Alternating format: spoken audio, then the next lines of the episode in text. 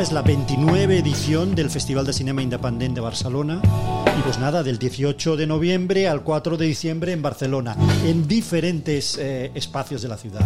El CCCB, el Sunset Cinema, Filmoteca, por supuesto, etcétera, etcétera. ¿no? Es un festival desafiante para el espectador. Hemos hablado con las directoras.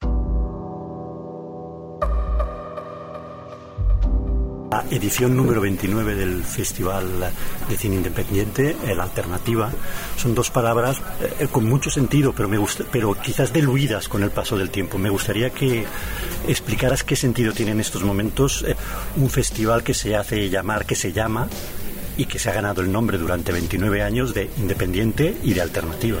Buenos días, soy Cristina Riera, soy miembro del equipo directivo del festival de la alternativa y un placer estar con vosotros.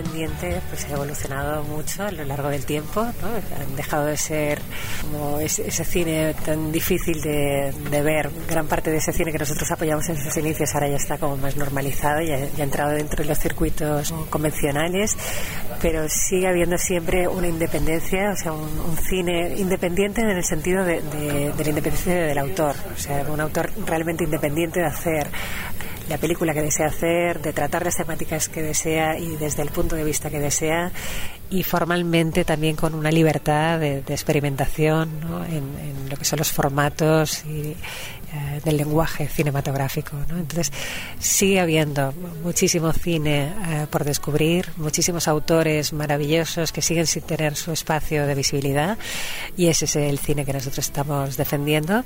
Y la alternativa, en cuanto a esa alternativa a un cine más comercial, más convencional, más con unos, unos temas más reducidos probablemente y, formalmente mucho más previsible, sería un poco esa alternativa a ese cine, ¿no? Es, otro tipo de cine más libre, más eh, mucho más eh, híbrido, más rico en, temáticas, en puntos de vista. Yo añadiría, Cristina, como una de las características, estamos delante de un cine imprevisible, en el buen sentido de la palabra.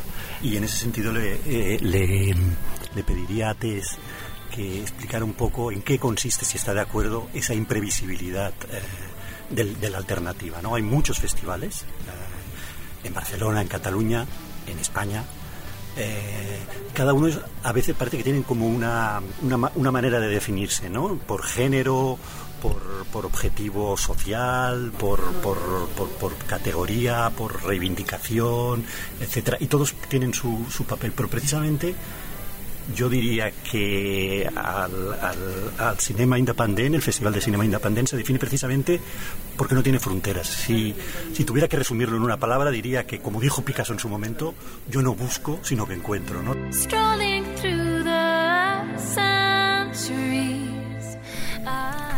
Hola, soy Tess Renodo del equipo directivo de La Alternativa y muy bienvenidos. Eh, espero veros la semana que viene en, uh, en La Alternativa.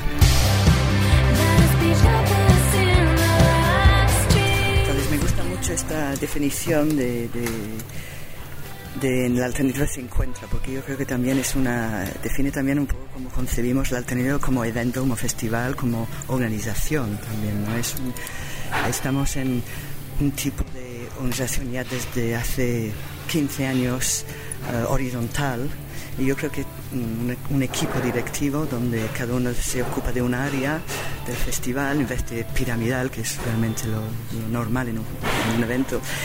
Y justamente esto yo creo que luego se traslada a la forma en la cual concebimos también un cine que deseamos eh, defender, un cine que deseamos hacer descubrir.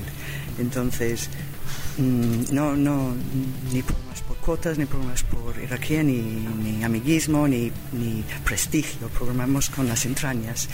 Y yo creo que esto se ve en la programación y por eso también es un festival uh, cuyas fronteras son muy amplias y mm, tal vez el nombre La Alternativa o Cine Independiente puede asustar a algunos por rarito, por rebelde, por complicado, por aburrido, por sin fin, por paisajes, pero precisamente yo creo que no tiene nada de eso. Yo creo que estamos instigando a un público de descubrir, de ser curioso, valiente ah, y de participar. Es un cine participativo. Y esto vaya también más allá del, cine que, defendemos, es también un festival que pide la participación a través de sus múltiples actividades ah, para públicos profesionales, niños. Decir, es un festival que siempre y, cada vez más creo en buscar este cruce ¿no? entre ir a la sala de cine y también uh, intercambiar um, con otros miembros del público, con el autor y, y, formarse, um, y formarse sin, sin complejos, decir, como hablamos antes de si uno se, siendo estudiante de cine o no, o siendo estudiante de lo, de lo, que sea, o simplemente un miembro del público o un profesional, es decir, bueno, todas estas razones que, citabas como quizás para que el público se cuestione venir, yo lo pondría en el lado de las razones para venir. Es decir, es un cine, eh, por resumir en una palabra, creo yo, de emociones fuertes. Eh, porque la sorpresa es una emoción fuerte en el cine de nuestros días, ¿no?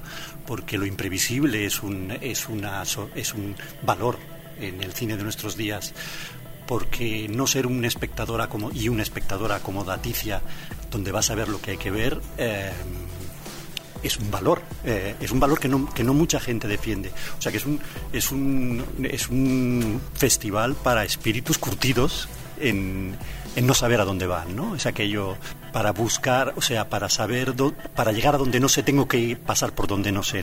un poco es el, un poco es la filosofía, ¿no? Del festival también, Cristina. Sí, yo creo que es precisamente esto, ¿no? O sea, que la vida es muy aburrida, si es previsible, ¿no? Y el cine también. O sea, creo que si perdemos esa, esas ganas, esa, esa curiosidad, esas ganas de dejarnos sorprender, estamos medio muertos en vida, ¿no? Y creo que contra la tendencia de los algoritmos que te condicionan, ¿no? ¿Qué tienes que ver? Todo es previsible, ¿no? Te están condicionando te están dirigiendo lo que tienes que ver, de repente salirte por la tangente y, poder llegar a un lugar absolutamente abierto de posibilidades, imprevisible, ¿no? O sea, me parece como maravillosa definición porque realmente es esto y que no te deje indiferente. O sea, es un cine que, que de cualquier modo te, toca, ¿no? Te sorprende y, creo que esto realmente cada vez es más necesario. Para mí la alternativa es, eh, y ahí os lo dejo si os gusta, una aventura desde la butaca cada una de sus proyecciones. Eh, hablabas de, hablábamos de los algoritmos, hablábamos de cómo ha ido cambiando la manera de exhibición en, estos últimos, ya no diría 30 años, sino en estos últimos 10 años. Hay opciones radicales que dicen que, que no, que el cine, la sala de estar, que el cine del algoritmo no es cine, es eh, aquello que se resume con, la, con el dicho, ¿no? Muera el algoritmo, viva y viva la pantalla. Yo creo que vosotros habéis llegado a una solución intentando buscar posibilidades y alianzas con lo que representa el algoritmo, con lo que representan las plataformas, ¿no? Eh, ¿Me explicáis un poco eh, cómo veis esta alianza? ¿Qué tiene de positivo? yo creo que, es una alianza, la alianza que tenemos con Filmin hace muchos años que empezó, o sea, en el 2011 fuimos como de los primeros que, vimos claro que nos habría posibilidades que, que había que aprovechar. ¿no? Tenemos que tener claro que es un tipo de cine que cuesta mucho ver en Barcelona. Imaginaos en otras zonas de, Cataluña y del resto de España. O sea, hay lugares donde realmente va a ser imposible poder ver este cine y que la gente no se puede desplazar. Entonces, facilitar el acceso a esas películas a las que realmente apoyamos, pues todos los modos a disposición pues serán bienvenidos. ¿no? Pero también tenemos muy claro que no tiene nada que ver la experiencia, ¿no? O sea, lo que decíamos, o sea, nosotras como, como programadoras que, que, sufrimos el tener que ver gran parte de esas películas eh, en el salón de nuestra casa, ¿no? Y podemos imaginar cómo deben resultar en pantalla grande, en condiciones, ¿no? En poder ver realmente experiencia cinematográfica. Eh, realmente vemos que, que, que, no hay ningún tipo de comparación en la experiencia de poder ver una película como fue pensada, ¿no? O sea, para, para una pantalla en condiciones grandes, pero sobre todo esa experiencia humana, ¿no? ese, ese poder pues, tener ese contacto con los directores que están presentando sus películas, con otros con otras personas del público, ¿no? que estás compartiendo un coloquio posterior, que puedes compartir una cervecita al salir ¿no? y comentar esa película. las películas no mueren en la proyección, sino que son el punto de partida de, de todo lo que pueden originar a nivel de reflexiones internas y colectivas, a nivel de, debates. Para mí esto es lo que nos enriquece como personas y como, como comunidad. ¿no?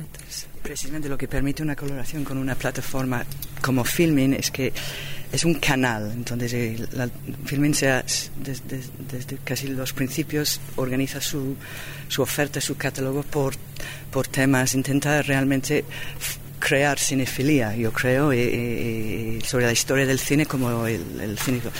Y yo creo que también la oferta para festivales es, es perfecto en esta plataforma porque también permite, es like a curated channel, ¿no? Es, es, un, entonces esto también eh, ayuda al público en un con esta cacofonía, como decimos, de, contenido, como también orientar su mirada en, nuestro canal en filming uh, durante los 10 días que estará online en todo el territorio español, permite también mm, ir por un programa de cortos, pero con, con tal vez un hilo, una, una, observación uh, único o, compartido, ¿no? Y, y, yo creo que todo esto también ayuda a, a, crear, formar público, crear público. Gracias, eh, Cristina y Tess. Eh, felicidades por ese 29 edición. El año que viene es 30, es cuando uno llega y se pregunta, ¿qué quiero ser de mayor? ¿no?